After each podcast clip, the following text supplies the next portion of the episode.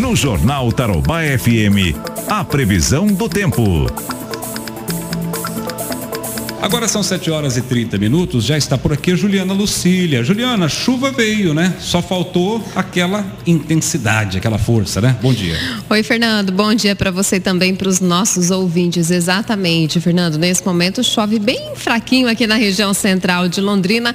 Essa chuva deve continuar principalmente agora pela manhã. No período da tarde, a gente já vai perceber aqui na nossa cidade que gradativamente o tempo volta a secar. Segundo Segundo a meteorologia, a, a informação foi atualizada em relação ao volume que deve se acumular hoje. A gente estava, a meteorologia estava prevendo um volume de 20 milímetros aqui para Londrina. No entanto, a frente fria perdeu intensidade, perdeu força e por isso só deve chover hoje aqui na nossa cidade cerca de 10 milímetros, Fernando. Nesse momento, então, é essa a informação. No restante do estado, também tempo instável. Nesta quarta-feira, chove principalmente na região oeste do estado. E em relação às temperaturas, a gente já percebeu uma queda em relação aos últimos dias. A máxima prevista para hoje aqui em Londrina é de 21 graus. Você falou Juliana, que a frente fria foi perdendo a força, né? À medida que ela foi se deslocando,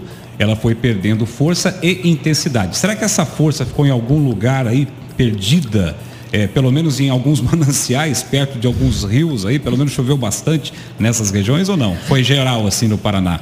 Fernando, essa frente fria, ela provocou chuva principalmente na região oeste do nosso estado. Só que isso aconteceu principalmente ontem, né? A gente teve a informação atualizada agora há pouco. Essa chuva se concentrou principalmente ali na região oeste do nosso estado. E à medida que ela foi avançando pelo estado do Paraná, ela acabou realmente perdendo força e pe perdendo também a intensidade. Por isso, para hoje, para as próximas horas, agora, só previsão de chuva mais mais isolada.